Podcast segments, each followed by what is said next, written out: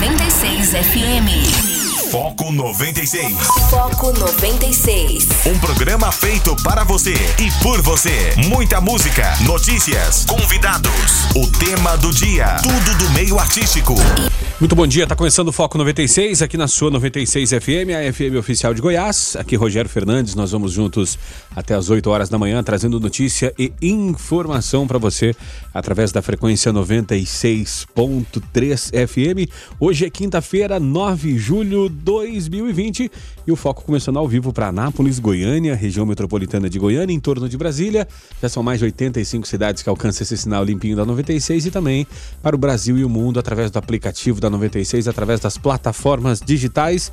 E você pode participar através do 994 34 20 96 e nos ajudar a fazer o programa. Bom dia, Guilherme Verano. Bom dia, Rogério. Bom dia aos ouvintes aqui do Foco. Quinta-feira, quinta-feira de comemorações. Daqui a pouco vamos falar, né? Primeiro a gente cumprimenta aqui a imensa torcida tricolor. Futebol, como diria Pelé, é uma caixinha de surpresas. Mas enfim, né? Não é surpresa nenhuma, é o quê? Você participar, você interagir com a gente aqui. Estamos esperando sua participação. Nos ajude a conduzir o Foco 96 até as 8 da manhã. Tá certo. 994 34 2096 é o WhatsApp aqui para você participar. E começando com o giro de destaques, né? É, o que é notícia nos portais do Brasil e do mundo. É, economia na pandemia, né? Crise do coronavírus afetou venda de 57% das empresas exportadoras de pesquisa, né? O levantamento da CNI aponta que 2% das companhias afirmam que vendas não foram afetadas e 8% apenas aumentaram, né? Também com relação a conteúdo falso, né? Assessor de Bolsonaro é responsável por páginas de fake news, diz investigação. Tércio Arnaldi, né? Trabalha no Planalto, no Planalto e integra o chamado Gabinete do Ódio, né? Levantamento liga servidor a ataques a adversários do presidente, né? Isso tudo por quê? Porque o Facebook tirou do ar rede de contas falsas ligadas ao PSL e à família Bolsonaro, né? É, a rede social deletou perfis com comportamento inautêntico, né? Também com relação à ajuda do governo, auxílio emergencial, a Caixa libera saques e transferências do auxílio emergencial de mais um lote hoje, né? Veja aí se você está né, no meio disso aí. Números do coronavírus, o Brasil ultrapassa 68 mil mortes e 1,7 milhão de casos. O levantamento do consórcio de imprensa registrou 1.187 vítimas em um último, em um único dia, né? Para finalizar, na linha de frente, Bolsonaro sanciona a lei de proteção a profissionais essenciais ao controle de doenças. A norma determina que o governo forneça EPIs aos trabalhadores e prioriza eh, na relação de testes da Covid-19. Guilherme Verano, o que mais tu destaca pra gente, hein? Vamos lá, vamos falar aqui. O, na linha de frente, o presidente Bolsonaro sanciona a lei de proteção a profissionais essenciais ao controle de doenças. A norma determina que o governo forneça EPIs aos trabalhadores e prioriza na realização de testes da Covid-19. Aqui a gente tem também boas notícias. Olha só, essa aqui é interessante. E, é claro, são opções diferentes de trabalho né, nesse tempo de pandemia. É, para quem precisa de emprego quer trabalhar em casa, o chamado home office. A Porto Seguro anunciou a abertura de 10 mil postos de trabalho temporários durante três meses. O presidente do Conselho de Administração disse que a empresa vai pagar R$ 1.500 no período para cada um dos contratados que vão trabalhar na área de geração de vendas da companhia. Então, é, eles ainda explicam o seguinte: se você nunca trabalhou na área, não tem problema. Os novos funcionários terão custo de capacitação durante duas horas por dia, aulas à distância. Então, aí, oportunidade de emprego para a galera. A gente tem mais notícias aqui também. E foi terrível de ver. Né? Um deputado federal subir na tribuna para ficar xingando o ministro Supremo. Mas após xingar Moraes de lixo, entre outros impropérios, o deputado federal Tony de Paula, que é PSC, entregou na noite de ontem a função de vice-líder do governo na Câmara. E para finalizar aqui, o Mendonça Filho, ex-ministro da Educação, testou positivo para Covid-19. Resultados do exame saiu na noite de ontem também. Então, esses são alguns dos principais destaques para você, ouvinte aqui do Foco 96. Venha, participe. Tá certo, e você pode participar através do 994 34 2096. O Foco 96 está começando agora. Foco 96. Esportes. E ontem, Guilherme Verano, foi a final né, de mais um turno da, da, do Campeonato Carioca, Taça Rio, segundo turno, e deu zebra, né? Deu zebra o Fluminense com seus velhinhos. É, conseguiu bater o todo poderoso Flamengo. Conta aí, Guilherme Verano. É, a gente vai falar que clássico não tem zebra, né? Como já, já, já deu Diria clássico é clássico e vice-versa, né? É aquele poeta que jogou lá no Grêmio, você conhece muito bem. O fato é o seguinte, e, e o Fluminense tinha né, um torcedor muito conhecido, mais ilustre desde o Nelson Rodrigues, teatrólogo, escritor, torcedor apaixonado do Fluminense. Ele tinha certas frases incríveis em relação ao, ao, ao Fla-Flu, que nasceu alguns minutos antes da, da, criação do mundo, aquela coisa toda. Mas ele, ele sempre falava de, de personagens que é, ou atormentava ou ajudava o, o, o dia a dia do Fluminense nos jogos. Então tinha dois que muitas vezes as pessoas até invertem, né? Um deles, o mais conhecido, é o Sobrenatural de Almeida. Aí todo mundo invocar, não, Sobrenatural de Almeida teve ontem em campo e ajudou o Fluminense. Não, mas não é, exatamente o contrário. Sobrenatural de Almeida, quando ele aparecia na imaginação do Nelson Rodrigues, era para atrapalhar o Fluminense. Tudo de ruim que acontecia com o Fluminense era culpa do Sobrenatural de Almeida. Né? Tinha nome e sobrenome. Quem ajudava o Fluminense de fato, e foi visto ontem no Maracanã vazio, é o Gravatinha. Gravatinha era um personagem também, e o Gravatinha de fato existiu, o Sobrenatural era uma entidade criada aí pelo, pelo São Rodrigues. Mas o Gravatinha é um torcedor do, do Fluminense, ele faleceu em 58. Aí eles falavam que o Gravatinha era o contrário. Toda vez que ele era visto em algum canto do Maracanã, as pessoas imaginavam que ele tinha visto, quem não sabia que ele tinha falecido e tal, falava, não, o Gravatinha tá aí, Fluminense vai se dar bem. Então foi isso ontem. O Sobrenatural de Almeida se apareceu, foi para os lados do, do Flamengo e o Gravatinha, com certeza, ele ficou de trás do gol lá e ajudou a equipe tricolor. São essas histórias do futebol, né, que são, são muito bacanas a gente falar. O Jesus falou ontem que, é, que, que disse que o Fluminense jogou para não perder de muito o Fluminense fez certo de entrar fechadinho, né? Se entra faceiro demais, toma 10, né? Não, e isso me irrita muito no, no mundo do futebol. Não, só, só, só fizeram se defender defender faz parte do futebol, Sim. gente. Convenhamos, a gente tem, tem que dar crédito. O basquete, o, que é um dos esportes mais fascinantes que tem. Qual que é a base do basquete? É a defesa, defesa. não é o ataque, é a defesa. Tanto é que depois que o time ataca e tá voltando, a torcida começa a gritar defesa, defesa, defesa, porque sabe que o quê? A partir da defesa é a poste de bola que você pode atacar. Então defender-se é mérito também. Eu, eu não coloco nessa, não, só, só se defender, eu só sabe se defender. É porque não, no, não tá na regra do, do, jogo que não pode se defender? É que o nosso futebol é muito para frente, né? É. Muito, e aí o pessoal acha que, que, que, esse negócio de valorizar quem faz gol e não valorizar quem defende é pois pra estar tá é. incrustado na, na, cultura, não só brasileira, agora portuguesa também, né? No Jesus, né? É, pois é, mas aí teve esse mérito do Fluminense ontem, que é claro, não era favorito, favoritíssimo, era todo o Flamengo, mas o Fluminense surpreendeu.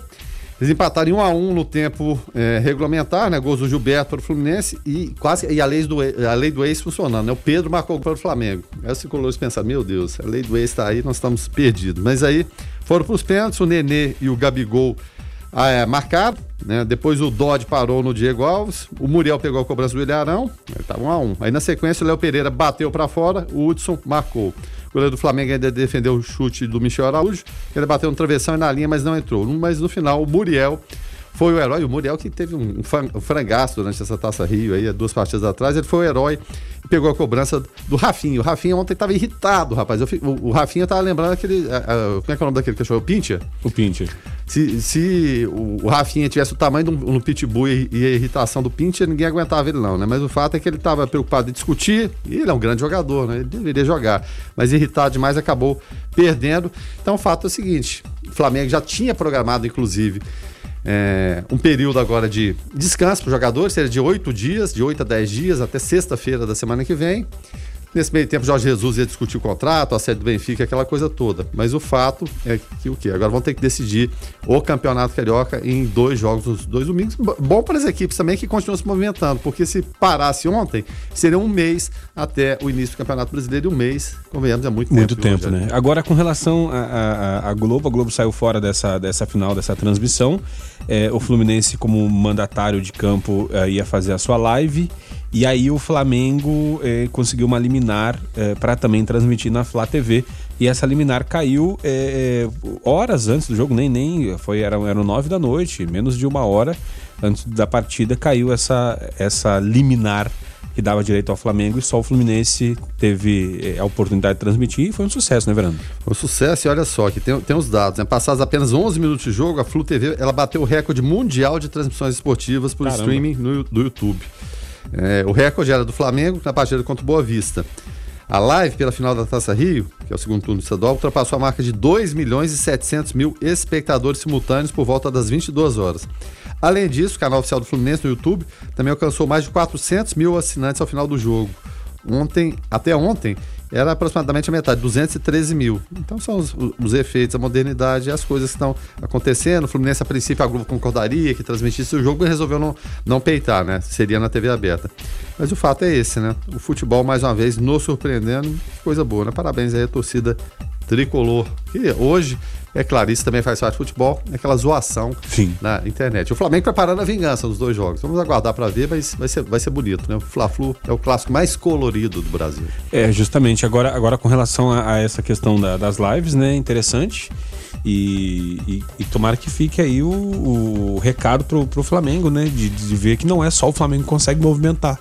Tudo bem que a torcida do Flamengo deve ter também. Opa, participou e muito, né? Participou muito dessa transmissão, né? Mas é, não é só o Flamengo que sabe fazer live, né? Não, e, e vai ser um caminho natural, Rogério. A gente já está vivendo isso aí. O Atlético, o Paranaense, Curitiba foram, foram pioneiros, o Flamengo agora iniciando isso. O caminho natural vai ser esse. Essa saber de que forma isso vai se adequar para o dia a dia. Porque a gente tem falado aqui de EAD, de Enem, estudantes que não conseguem alcançar né, essa tecnologia toda para acompanhar aulas. O jogo de futebol também é a mesma forma. É, a gente tem a noção, ah, não, todo mundo está vendo, todo mundo vai acessar, todo mundo vai participar, ingresso solidário, aquela coisa toda. E é diferente ainda da TV aberta e da rádio. É, agora, o Flamengo querer cobrar 10 reais, 10 pila de, de- por cabeça na- no último jogo. É, pegou assim, mal. é, pegou mal porque é o seguinte, né? é, se vão ter aí oito jogos no mês, 10 jogos no mês, sei lá, oito jogos, vamos colocar aí dois por semana. É, 80 reais o cara assina um pay-per-view de qualidade e tem os jogos sem correr risco de internet cair, sem correr risco de um monte de coisa, né? Então, assim, é, a não ser que faça um valor mais em conta, porque se o cara for pagar jogo a jogo de forma à la carte, né? Fica caro, vai ficar caro. Lá a caixa é muito caro. Vai ficar caro. Então, ou faz um pacote, ou então, sei lá, lança ali. Ó, você pode assistir de graça com uma câmera. Uma câmera só pegando, né? Pegando um plano total. Aí, se quiser com 10 câmeras, né? Aí você paga, né? Então, assim, se o cara começar a assistir e ver só uma câmera e não ver o detalhe, não ver replay, não ver nada, o cara, o cara assina, né? Como a gente falou, Rogério, é o futuro, mas ainda não compete, é claro, com, com, com a televisão. Não, não tem como por enquanto. Mas no futuro, que o time que seja bem próximo, é claro, vai competir e vão, vão mudar toda essa perspectiva e essa percepção também. É, o Luciano até fala que houve uma época em que a equipe podia ter, podia ser advertida com um amarelo caso ficasse na defesa impedindo o andamento do jogo. Mas é, com, é, com uma interpretação, nunca vi isso acontecer, nem sei se isso ainda existe. Eu nunca ouvi falar nisso não, viu, Luciano? É, é, é, acontece, é, acontece ainda muito, é claro. O goleiro é, fica retendo a bola, leva aquele Sim. amarelo. Houve uma época que poderia, atrasava a bola pro goleiro, o goleiro passeava por um lado, passeava por outro, até repor, repor a bola em jogo. Hoje tem um, tem um período ali para reposição de alguns segundos, mas os goleiros da maioria burlam, né? Mas deu, deu uma agilizada no futebol.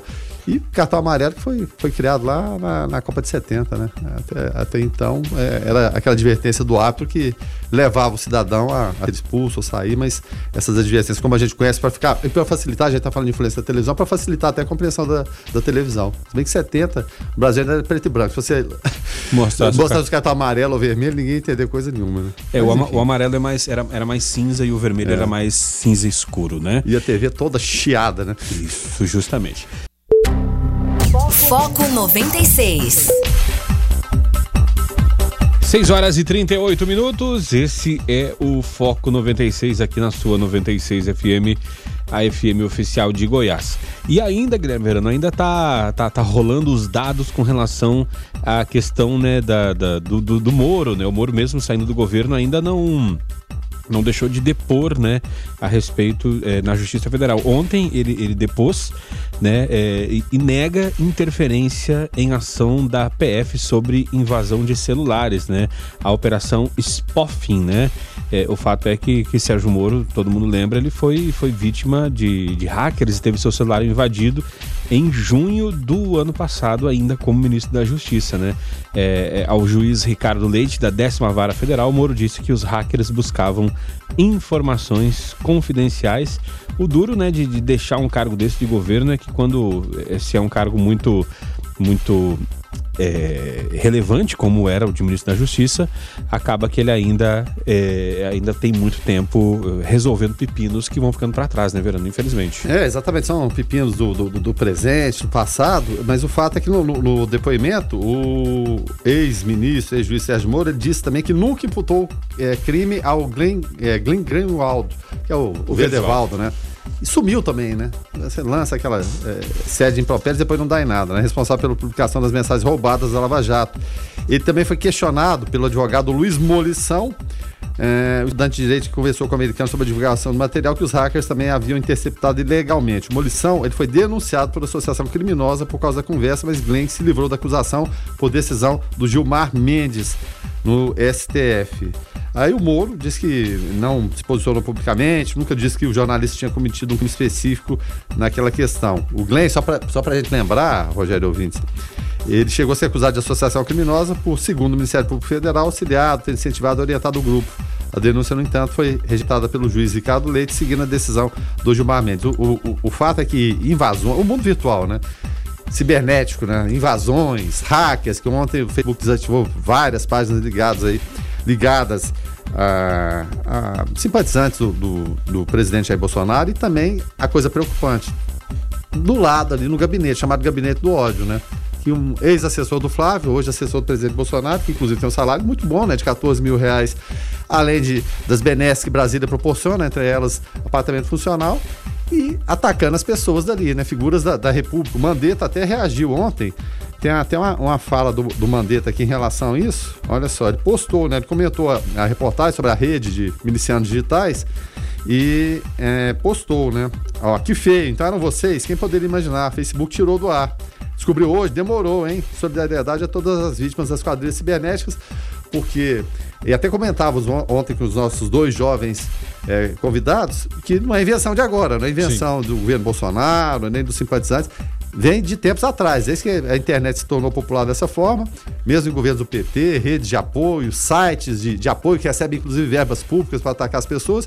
E o duro é isso: você é atacado, você é enxovalhado, achincalhado, sua reputação vai para o lixo e muita coisa acontece. Você não tem como combater tanta gente atacando ao mesmo tempo. É, é lamentável que isso aconteça e que a notícia esteja de que gente dentro do Palácio Planalto, infelizmente, isso é terrível. Não sei se com conhecimento do presidente ou não, a gente espera que não, entende que não, mas seu filho está lá desde sempre, é né? o caso do Bolsonaro. Foco 96. 6 horas e 48 minutos. Quem está chegando por aqui é Carlos Roberto de Souza para falar direto ao assunto. Direto ao assunto. A opinião de Carlos Roberto de Souza no Foco 96. Bom dia, Carlos. Bom dia, Rogério. Bom dia, Guilherme Verano. Bom dia a todos os ouvintes do Foco 96. O presidente Jair Bolsonaro diz que está tomando o terceiro comprimido de hidroxicloroquina e afirma que está bem. O remédio está dando certo. Abre aspas. Estou tomando aqui a terceira dose de hidroxicloroquina e estou me sentindo muito bem. Estava mais ou menos no domingo, mal na segunda mas hoje estou muito melhor do que sábado. Então, com certeza, está dando certo. Fecha aspas. E esse entusiasmo do presidente, ele contagiou membros do governo e criou aí um sentimento de otimismo em relação à substância. Segundo informações, funcionários do Planalto que testaram positivo eles decidiram apostar no medicamento. E outros, mesmo que não tenham testado positivo, eles já estão pensando em fazer o uso preventivo. E olha que a presidência da República tem aproximadamente 3.500 servidores. 108 deles foram diagnosticados com Covid-19. Ao mesmo tempo desse entusiasmo aí com o remédio, né, lá no Palácio do Planalto, a OMS, que é a Organização Mundial da Saúde, ela interrompe testes com a hidroxicloroquina e o lopinavir e retonavir, esses dois últimos usados no tratamento de infectados com HIV. E o motivo é que as amostras não resultaram em redução da mortalidade de pacientes. Dá para entender um negócio desse? De um lado, apesar de saber, até porque eu faço uso da hidroxicloroquina,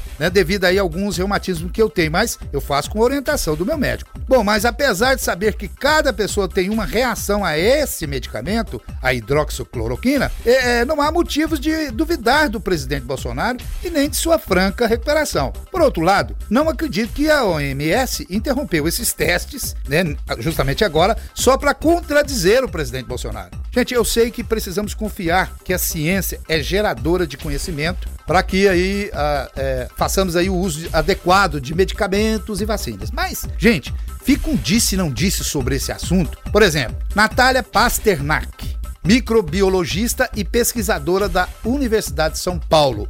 Ela diz que a hidroxicloroquina já foi testada para inúmeras outras doenças e viroses e nunca funcionou e que nunca foi um bom antiviral. Já Ricardo Azevedo é reumatologista e professor da Universidade Federal do Rio de Janeiro. Ele discorda de sua colega. Ele acha que a hidroxicloroquina tem sim um papel importante nas fases iniciais da Covid-19 diz que já tem evidências de que a medicação diminui a entrada do vírus na célula e também pode reduzir a resposta inflamatória. Portanto, há bastante evidência indicando aí a positividade do medicamento contra o novo coronavírus. Já Dante Serra, cardiologista e PhD pela Universidade de São Paulo, diz que foi aprendendo durante o tratamento que a doença tinha muitas fases e momentos diferentes e que está convencido de que existam, sim, medicamentos que têm um poder de ação contra o novo coronavírus, mas infelizmente são todos limitados e que existe um fundamento teórico para o uso de hidroxicloroquina, mas a prática, infelizmente, teremos no dia a dia. E usar hidroxicloroquina de qualquer jeito na população geral precisa ficar claro que ela não é a cura, não é um passaporte para sair do isolamento, mas é um medicamento que diminui a probabilidade de complicações. pois é, em qual consideração a gente deve acreditar? Em quem? Bom, já diz o ditado: se conselho fosse bom, nós não daríamos, venderíamos. Mas, mesmo assim, vou arriscar aqui em dar o meu. Gente, diante desse cenário de contradições, caso você precise, ou pense ou queira usar esse medicamento, primeiro procure um médico de sua confiança ou que seja é, um conhecido seu e peça a sua orientação. Isso sim é muito mais seguro, isso sim é muito mais certo fazer. Não vá na conversa de qualquer um. Afinal, você não sabe qual o efeito esse medicamento vai fazer em seu organismo. Fiquem todos com Deus. Ademã, que eu vou em frente de leve. Foco 96. 6 horas e 57 minutos. Esse é o Foco 96 aqui na 96 FM, a FM oficial de Goiás. E Caiado e Iris Rezende se encontram para alinhar novos protocolos de reabertura do comércio em Goiânia. O novo decreto com flexibilizações para a capital deve ser publicado na semana que vem. Enquanto isso, continua em vigor o funcionamento alternado dos serviços não essenciais. Guilherme, no fato de começar pela, pela semana fechada é, quando, quando entrar em vigor é, o da abertura, já seria o da abertura normal, né? Será que vai resolver muita coisa num primeiro momento? Não, né? O pessoal já está aguardando a abertura, né? É, pois é. é aquele protocolo 14 por 14. Aguentar duas semanas realmente não é, não é fácil. Esse desencontro, sempre falando aqui, o abre e fecha, é realmente terrível para as pessoas, porque já, já, se confundiu, alguns não respeitam, fica aberta ali a meia boca, mas está havendo a interlocução entre o governador e o prefeito, porque seria, é, assim, terrível para o governador é claro, ele tem ingerência sobre todos os 246 municípios. Um município onde fica sediado o poder estadual, que é a capital, e o prefeito da capital, mesmo sendo de outro partido, não acataram, ou pelo menos não ter essa interlocução. E o Iris Rezende é experiente. O Iris está tá caminhando para os 90. Não sei se ele vai ser candidato à reeleição ou não, mas está lá firme e forte. É o novo, é o novo na política. É, ainda Lúcio, o Caiado também já tem mais de 70, enfim, somando os dois, ele dá 160 mais ou menos. Mas nada contra, é claro, experiência vale muito na política. Se estão é, é, lustros e aptos, tranquilo. Mas essa interlocução é, é importante para encontrar é, soluções para a população, Rogério. Soluções, porque ninguém aguenta. É, é, o, o abre e fecha foi terrível. Agora vai abrir, não tem que, é, no primeiro momento, fecharia, aí depois abriria, aí depois, quando o comerciante está lá, prepara, não, fecha de novo.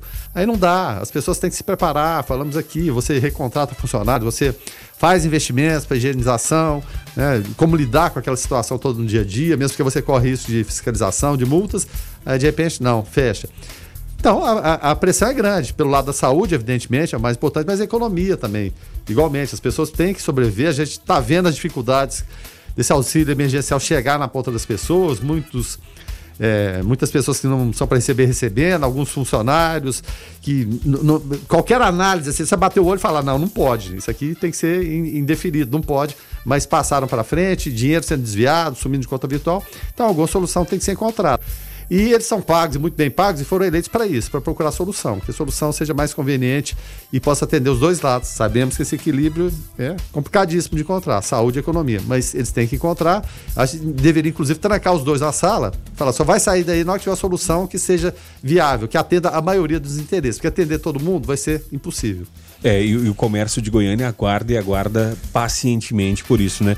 O ouvinte falando aqui, inclusive, o, o Luiz fala o seguinte: olha, é, Goiânia não precisa de prefeito todo governador cuida mais da capital do que o prefeito. É, de fato, né? É a menina dos olhos ali, é, né? Tá ali, exatamente. Tem que ficar tudo bonitinho. Enfim, é, o Paulo Bernardes por aqui também, Cedão, mandou aqui uma imagenzinha de bom dia, obrigado. É, tá também por aqui o Célio, né? É, trazendo aqui uma questão aqui de, de, de, máscaras, né? Falando de jornalistas que não, não, não dão a distância necessária, estão sem máscara. Obrigado pela participação. até em relação a isso, é, existem os padrões. Sim. É, na, na, TV, nos estúdios, é, as pessoas, é claro, cada um tem seu padrão, tem um limite de estúdio, e é claro, acho que qualquer um de bom senso ali de, de, esteja sem máscara e tem que manter aquela distância. Isso aí não, não tem como.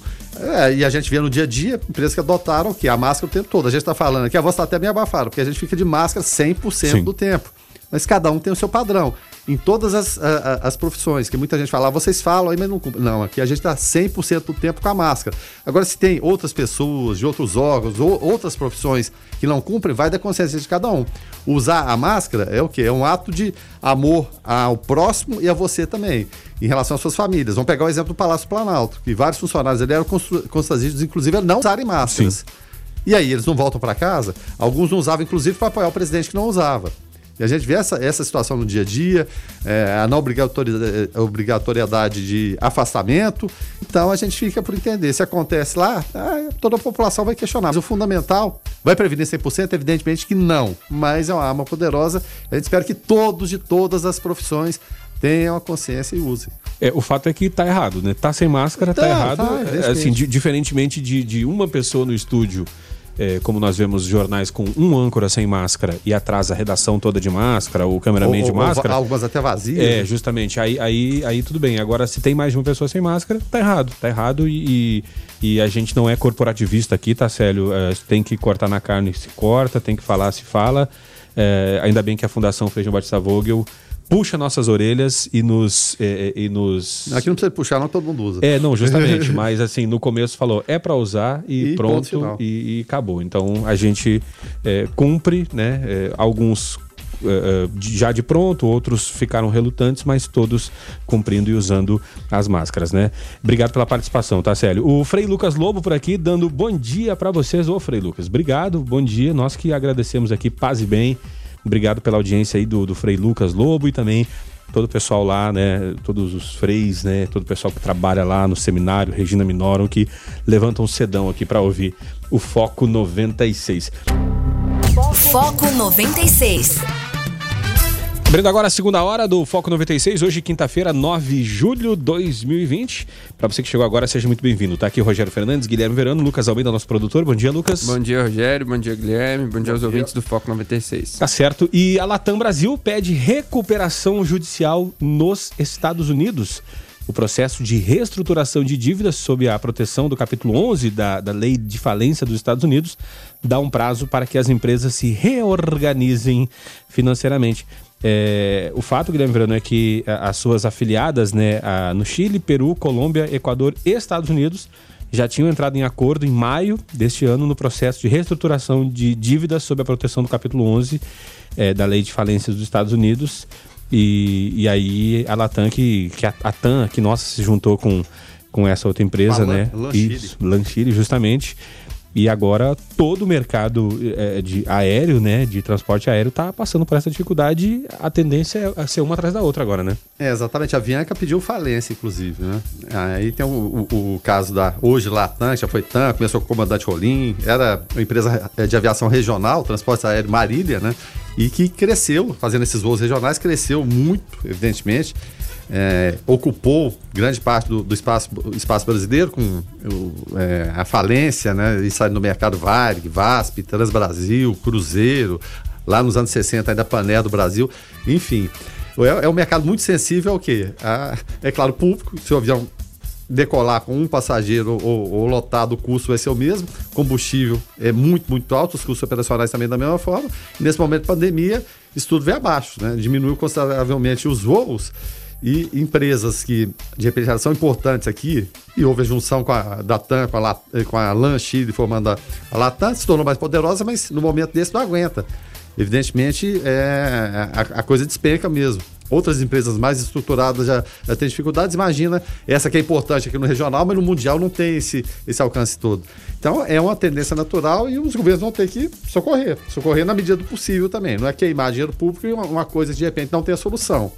Então é, há essa pressão, há, há o lobby em relação a tudo isso e é um, um capítulo a esperar, porque envolve dois países o Chile, é claro, economicamente já foi um exemplo aqui para a América do Sul, mas ultimamente a coisa não anda muito bem lá. Tentaram derrubar governo, greves constantes, mas é uma população pequenininha, pequenininha mesmo, né? comparando com o Brasil, evidentemente é bem menor, mercado, PIB, enfim.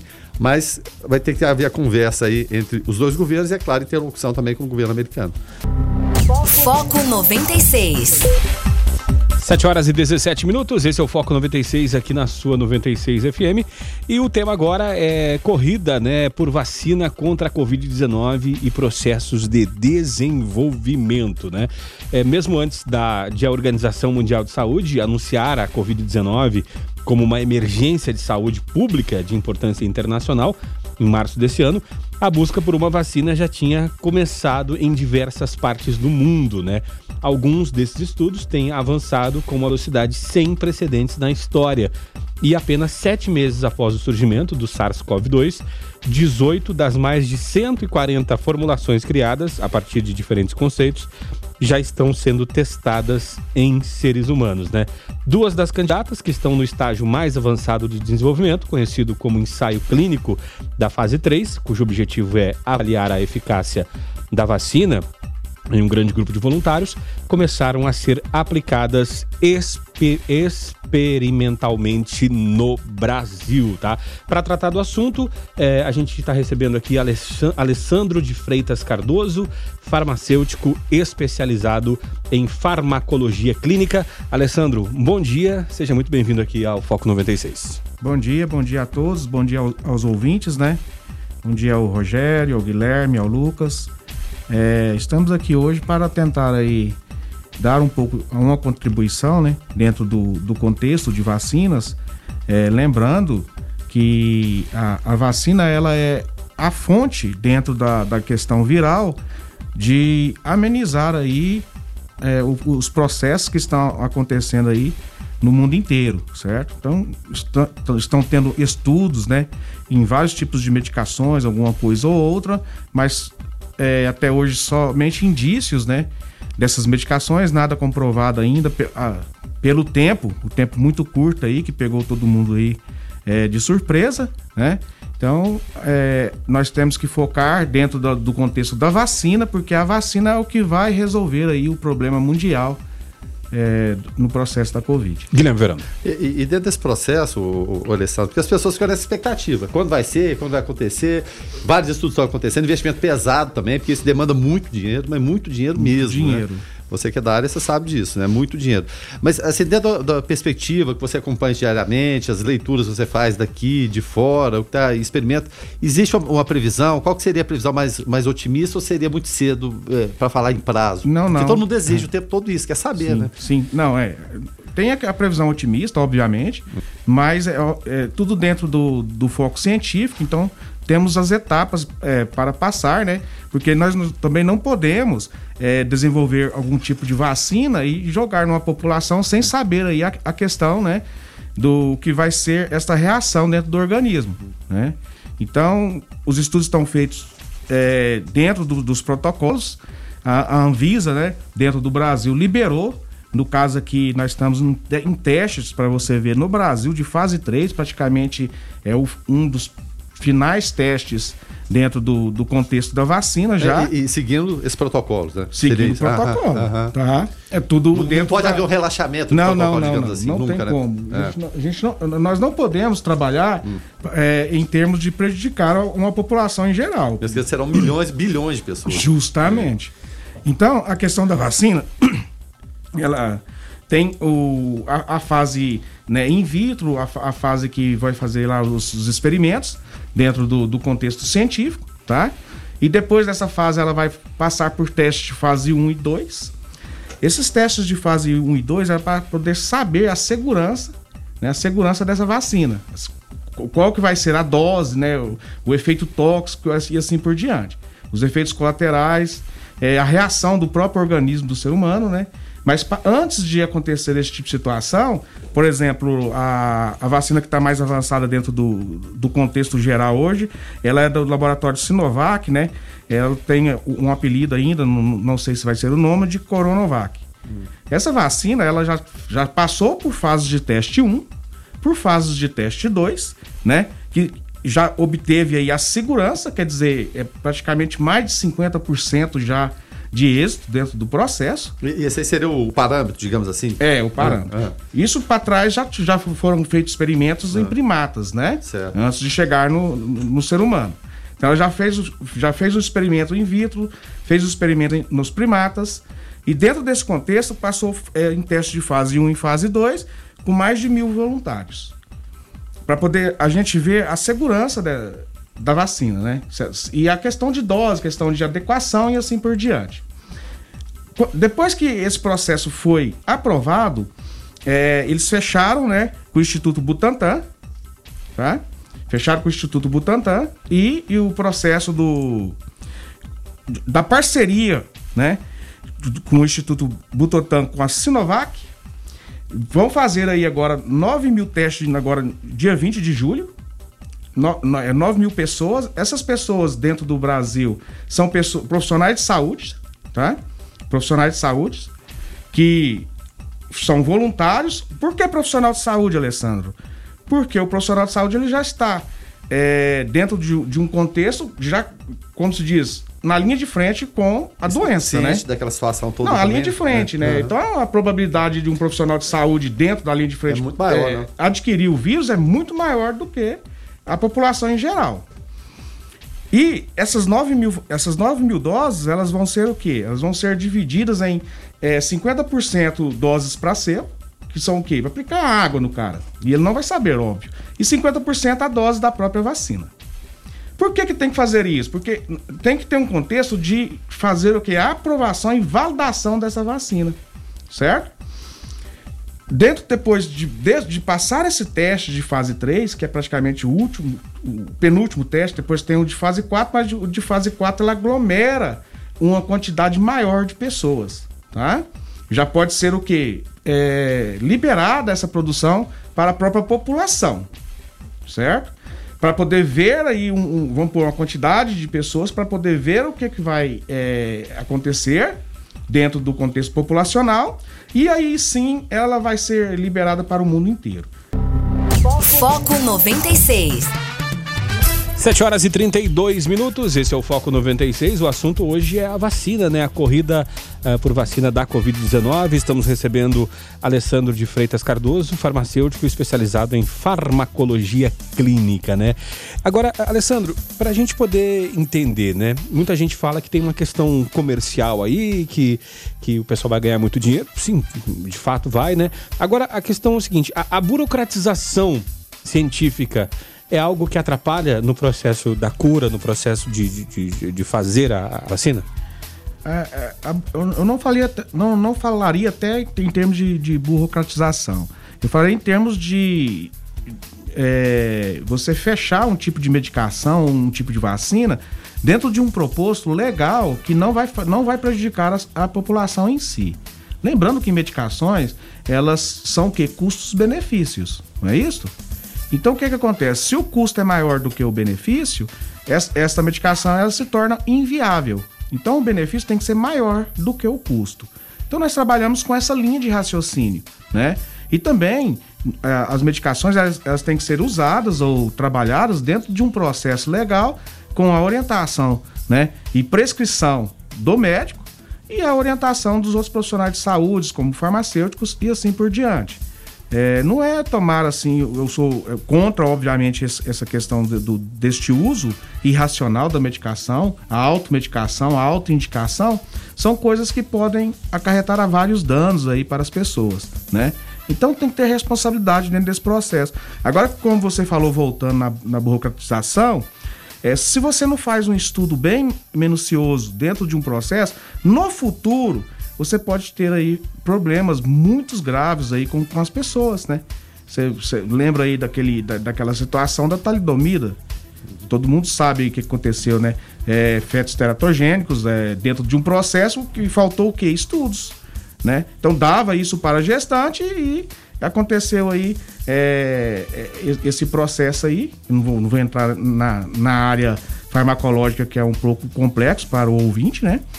Mas Falta de quê? Falta desses estudos é, dirigidos aí dentro de um processo. Bom, em, relação à pesquisa, a gente sabe que muito dinheiro está tá, tá sendo é, jogado, é claro, né? seja por governo, seja por até iniciativas é, particulares, claro, evidentemente. E, e, e, dentro desse aspecto, e a gente até conversava com, com o Alessandro aqui no, no, nos bastidores, a gente tem vacina chinesa, tem a de Oxford. Vão ter, existir níveis diferentes de, de vacina, é, eu não vou falar nem, nem prazo, de repente pode surgir primeira chinesa, de Oxford ou de qualquer outro, outro local. Mas níveis diferentes de, de eficiência, Alessandro, isso aí devido a investimento, ou a rapidez maior, uma, é, é claro, evidentemente respeitando os processos de uma ou outra, dependendo do investimento? É, a questão do investimento maior e a questão assim de trazer mais inovações e mais testes dentro de um processo medicamentoso, neste caso nós estamos falando da vacina, obviamente essa, essa vacina ela vai ter uma segurança maior, né? Ao menos é o que a, a gente é, tenta fazer dentro do processo, é, comprovada. Não é, que, não é dizer que ela é melhor do que a outra, ou a outra seja melhor do, do que ela. Ou, de repente uma é mais cara, né? Se é mais cara, ela é melhor que a outra, é, é mais barata. É, é a questão mesmo da, da, da, da segurança e o processo que foi trabalhado, né? E desenvolvido essas vacinas.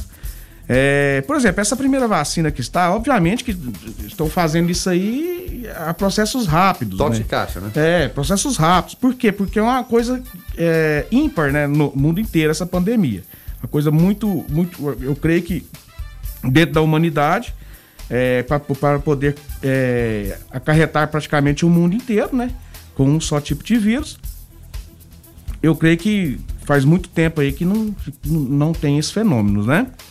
Então, como foi uma coisa muito rápida, é, o, a, o vírus ele é muito agressivo, muito, muito rápido e fácil de, de, de, de, de ser contraído, eles colocaram aí a, a, essa rapidez aí no processo da vacinação é, para poder, é, como se diz assim, liberar né, o mais rápido possível para a população. Lembrando que isso é dentro de um contexto aí, está previsto para o ano que vem. Eu tenho os dados aqui, por exemplo, que junto aqui, aqui no Brasil, junto com. Já está montando um laboratório, né? É, para poder produzir essas vacinas já, depois que passar dessa, dessa, dessa, fase 3, que é a fase da eficácia da vacina, é, para o ano que vem já. E, te falo mais, este ano ainda vão é, liberar mais, mais vacinas. Mas não é uma coisa direta para a população em geral. Agora, nós temos aqui a capacidade somente dessa vacina, Coronavac, de 100 milhões de doses anos. Hum. É metade da população do Brasil, né? Obviamente que isso vai ser repartido de uma forma né, racional. Como assim, Alessandro? É, as pessoas que têm mais assim é, predisposição a outros tipos de doenças, idosos, né? Seria o, o, similar seria a vacinação da gripe, os, os grupos específicos, é, um parâmetro? É, justamente. Por que esses grupos específicos? Porque eles são mais o quê? Sepsíveis a adquirir os sintomas da doença, né? Hum. Lembrando, assim, em estudos, praticamente não, tem uns estudos 100% fechados, obviamente estão ainda em trabalhos, lembrando que praticamente 80% da população, ela praticamente é assintomática é, perante esse vírus. Mas, é, pode acontecer uma dor no corpo, uma gripe, mas, mas por ela ser assintomática, ela não deixa de, de poder transmitir esse vírus para, para outras pessoas. Aí a gente pega esses 20% da população com sintomas, pensa bem para ver. É, são acarretados vários tipos de sintomas, primeiro, de segundo e terceiro grau, né? Podendo chegar até ao respirador. E a gente tá falando aqui de mais ou menos 40 milhões de pessoas, né? É, olha para você ver. É muita gente, né? É, então a viralidade de, de, de, dessa doença é muito grande, ela é, como se diz assim, muito forte. A gente não pode pensar que é uma coisa à toa. Nós temos que ter nossas responsabilidades. Quando, quando a gente fala em termos de, de é, tomar nossas prevenções possíveis, é, é, realmente isso que tem que ser feito. Por quê? Nós temos que usar a máscara, temos que usar o, o álcool, né? É, tentar é, não é, como se diz, aglomerações e assim por diante, que na verdade a prevenção que nós temos hoje é essa. Caso você sentiu qualquer tipo de sintomas, procure seu médico. Obviamente que você vai ser instruído aí com a medicação que ele passar para você é, tomar, né? E você pensa, eu, eu fiz algumas, algumas contas, é, obviamente que não são, não são contas fechadas, mas são contas é, estatísticas é, dentro do, de um contexto. Nós temos aqui em Anápolis hoje entre 1,99% e 2% das pessoas que contraem a, a, a Covid-19 é, que morreram. Isso é muito grande, gente, se comparando com outros tipos de doenças. Por exemplo, a dengue chega a 0,07, né? Quando teve a H1N1, ela chegou a 0,2, né? Quer dizer, 0,2 para 2%, olha para você ver. É, é uma, em cada 100 pessoas doentes morrer duas, isso eu tô falando a nível de Anápolis. Goiás está em 2,2%, 2,3%. É, lá na Europa, teve países lá que chegaram a 6,9% de mortalidade.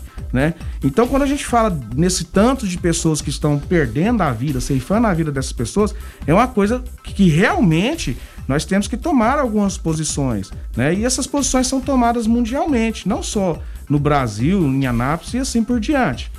É, então, o que, que nós temos hoje de esperança? Instituto Butantan vão fazer praticamente 100 mil, é, 100 milhões de doses aqui no Brasil, né? É, de vacinas do ano que vem, para poder o quê? distribuir populacionalmente aí. Eu creio que no Brasil, dentro da, do primeiro lote de vacinas, vão, vão sobrar para o Brasil 60 milhões de doses. Né? Isso é muita coisa para poder você conseguir aí é, colocar dentro de uma população das pessoas que são mais acessíveis ao vírus, pessoas que, que têm comorbidades, pessoas que têm doenças instaladas, pré-instaladas, que podem sofrer é, reações maiores com esse tipo de vírus. Foco 96. Esse é o Foco 96, na sua 96 FM, a FM oficial de Goiás. Hoje falando sobre a vacina, né? A corrida da vacina contra a Covid-19. Estamos recebendo Alessandro de Freitas Cardoso, farmacêutico especializado em farmacologia clínica, né? Quando a gente fala é, é, a questão da, da vacina, é, eu te pergunto até assim, para a gente poder entender, né? É, Alessandro, qual que é o papel hoje é, é, do farmacêutico, né, do, do, profissional da área, na construção de uma vacina e qual a importância é, dos farmacêuticos no Brasil? Sim, a, a, a, importância do farmacêutico, porque o farmacêutico hoje nós somos assim, dentro do, do, do grau, né, do estado de graduação, nós somos generalistas. Então, cada um pode escolher vários tipos de áreas e fins, né, dentro da profissão. O farmacêutico está ligado dentro da, da área científica, né? É, através de estudos de medicações, vacinas, junto com, com, com, quem? Junto com os biólogos, médicos. Então é uma equipe, né? É uma equipe de profissionais aí, de cientistas, químicos e assim se vai. Cada um fazendo a sua parte. Equipe multidisciplinar, né? Fundamental hoje. Não tem como você colocar um. Como desenvolver algum tipo de medicação, vacina ou o que assim seja, algum estudo dentro desta área ser uma equipe multidisciplinar, porque cada um tem o seu conhecimento específico dentro da área, e cada um vai, vai contribuir dentro daquele conhecimento. Não tem como você gerar vários conhecimentos, né, em uma, como se diz assim, em uma atividade só.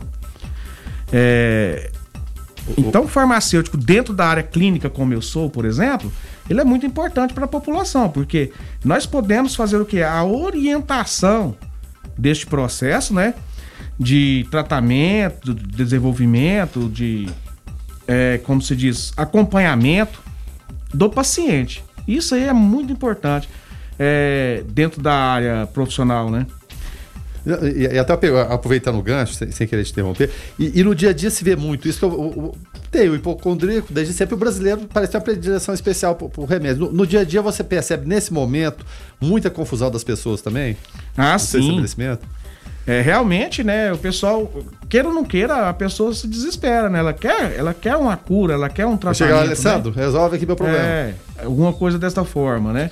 Mas para você conseguir fazer algum tipo de tratamento, algum tipo de acompanhamento, nós precisamos do quê? Passar para é, etapas por equipe, né? Porque eu preciso ir ao médico, porque o médico vai passar os exames, esses exames todos fechados com a clínica do médico vai fechar um diagnóstico, o médico vai passar um tipo de medicação para essa pessoa, o farmacêutico agora entra. Porque tem um acompanhamento desta pessoa dentro do tratamento, né? E esse tratamento pode dar errado. Concorda? O médico ele não tem o tempo de ficar acompanhando esse paciente. Então o farmacêutico vai lá, acompanha. Se você está vendo que essa medicação está dando errado, está acontecendo algum tipo de situação, o farmacêutico faz a intervenção, é, volta para o médico e vamos, vamos tentar aí resolver ou fazer algum, alguma situação para trocar é, esse tipo de, de medicação, outro tipo de tratamento e assim por diante. É agora, é assim funciona. Agora, é, quando, quando a gente fala a questão da, da vacina, é, né, vendo essa de Oxford, né, vendo essa também do Instituto Sim. Butantan com a dos chineses, muita gente já fala assim, pô, beleza, então já está quase tudo certo, já dá para voltar à normalidade. É, o que eu te pergunto é o seguinte, qual, qual que é o período, né, é, em média, esse gap entre, entre agora deu ok, a vacina deu certo e até ela ser produzida e de fato chegar na ponta para o cidadão brasileiro? É, é, é assim, é, é, como dizer, é muito hipotético a gente falar, porque eles estão correndo muito em cima da, da, da, fabricação dessa vacina, né? Primeira aprovação, obviamente, depois a fabricação. Então eles vão ter recordes aí. Lembrando que nós temos aí hoje no mundo 19, 19 ensaios de vacinas praticamente, né? Se mal me engano, nessa faixa entre 18 e 19 ensaios de vacinas em testes. Nós estamos falando aqui da Coronavac, que é essa vacina que está é, no, na, no, teste fase 3, que essa é a que vai sair mais rápido. A que vai ter acesso junto com o Instituto Butantan é, dentro, dentro do processo, né? De, de vacinação para a população brasileira. Então, o Brasil está na frente dentro desse processo de vacina e você pode ter certeza que as vacinas praticamente, né? Uma das primeiras vacinas do mundo vai, vai sair aí do, do do, do Instituto Butantan, junto com a parceria com a Sinovac. Lembrando, igual você falou, que tem nossas, na vacina também desenvolvida em Oxford. Essa vacina também ela está sendo testada no Brasil, lembrando isso, tá? Ela está sendo testada no Brasil. Ela teve é, na, uma faixa aí é, de, de teste é, base de 5 mil é, pessoas, colaboradores aí que estão fazendo esse teste dessas vacinas. É, na fase 1, 1.100 voluntários já foram na fase 1. E, e agora que está na 3, no Brasil, 5 mil voluntários. No Reino Unido, 10.660 voluntários. No total de 50 mil voluntários. No, no mundo inteiro. A de Oxford.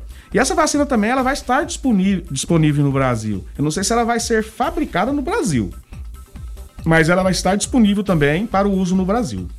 Até em relação a isso, a disponibilidade, a gente sabe que no Brasil falta muito investimento em pesquisa. Né? É terrível. Sempre falamos aqui que muitas vezes um pesquisador tem que colocar a mão no bolso e, e se virar ali. Agora a gente está vendo a importância do, do, do investimento em pesquisa, como ela é fundamental.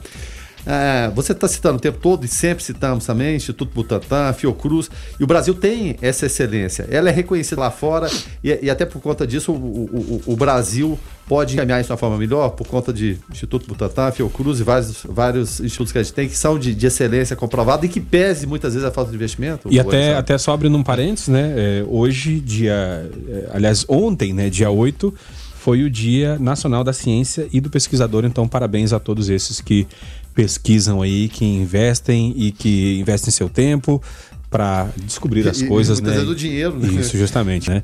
É, por favor, Alessandro. É, quando a gente fala em vacinação, o Brasil ela está praticamente no mundo lá no topo. É um dos patamares. Somos referência mesmo. Referência. O Brasil hoje, você pode ver aí que dentro da área gratuita, né? Universalidade do SUS, ele atende praticamente toda a população em termos das vacinas aí, nós, nós fabricamos vacinas no Brasil praticamente para todos os tipos de, de, de vírus aí que tem a vacina já propriamente dita, já feita, né? E essas vacinas, obviamente, elas são o quê? Elas são melhoradas todo ano. Todo ano. Tem, um- tem um processo aí de, de viralidade, mutação, é, o tempo é curto, não, não tem como a gente é, abordar esse assunto. Mas o Brasil hoje, em termos de vacinação, ele é praticamente o topo do mundo. Ele é referência. Nós temos o Butantan, Manguinho, Fiocruz, as universidades federais, tudo trabalhando dentro desse processo.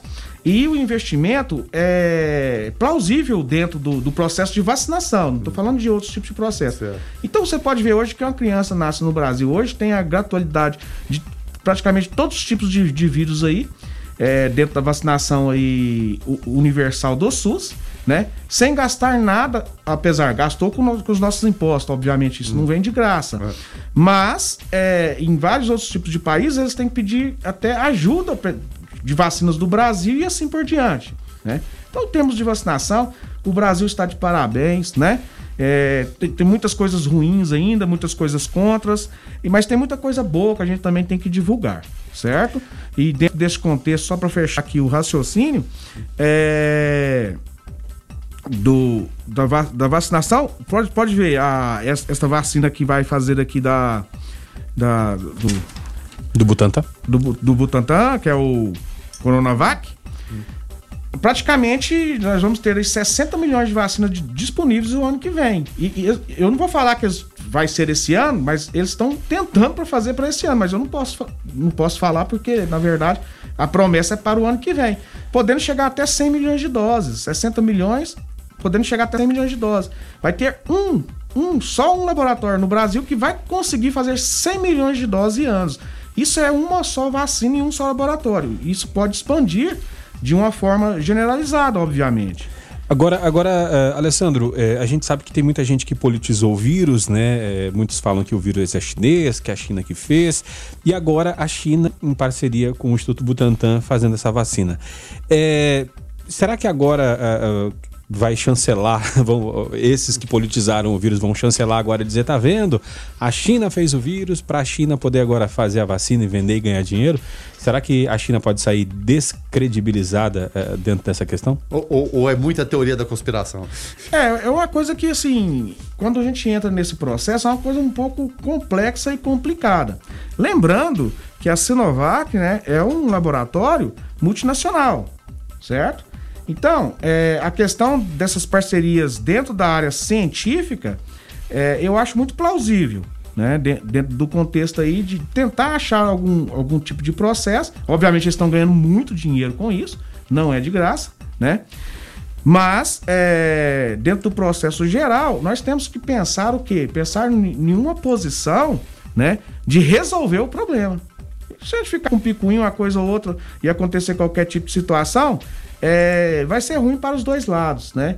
Depois, eu creio que tem que ser o quê? A ordem jurídica, né? O processo jurídico mundial para poder ver quem que errou, quem que não errou, quem que vai é, penalizar e assim por diante. Atenção agora para vacina. Justa atenção na área, na área de saúde é para poder resolver o problema. Porque a gente ficar com picuinha, a gente não resolve. Se a Sinovac tem o negócio na mão, é, obviamente que ela precisou do Butantan para ajudar o desenvolvimento dessa vacina por causa do conhecimento do Instituto Butantan, né? Que é um conhecimento plausível dentro da área de populacional, de distribuição populacional aí a nível Brasil e, e até mundial. É, são parcerias plausíveis. Agora, é, eu não posso colocar é, dentro da área de, de saúde um país ou, ou uma etnia, algum outro tipo de situação dentro dessa área de saúde. Vamos gente- trazer a que- questão política para isso. é, a gente tem que fazer o seguinte: vamos resolver, vamos fazer a vacina para poder tentar resolver o problema da população. Agora, essa ordem jurídica, o que está acontecendo ou não, cabe aí aos profissionais da própria ordem jurídica aí é, fa- fazer aí, como, como que fala? O Prender seu- quem tiver que ser preso, punir quem É, tiver que ser punido. fazer sua investigação, diante. Investigação, é, exatamente. É, na, na nossa área a gente ca- cabe a tentar, como se diz, é, colocar dentro da situação um, um plano aí para poder Trazer resolver o problema da população. Tá certo. Então, dito isso, deixa eu agradecer demais Alessandro de Freitas Cardoso, farmacêutico especializado em farmacologia clínica, que nos ajudou a bater esse papo aí, entendendo um pouco mais sobre a vacina da Covid-19. Alessandro, obrigado pela tua participação aqui e até a próxima. Eu que agradeço, agradeço aí aos ouvintes, né? É, ao Rogério, o Guilherme e o Lucas, que está aqui também. É, com essa oportunidade, obviamente, se precisar, né?